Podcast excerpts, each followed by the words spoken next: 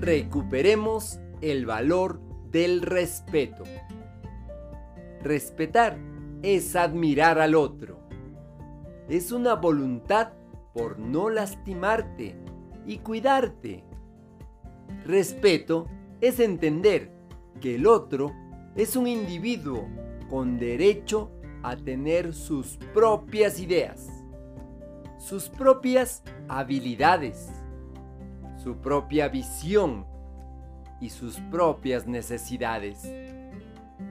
Derecho a ir a su ritmo, elegir cómo lo hace, pensar como quiera, equivocarse y aprender del error. Te acompaña Mario Tapia Hernández y nuestras familias.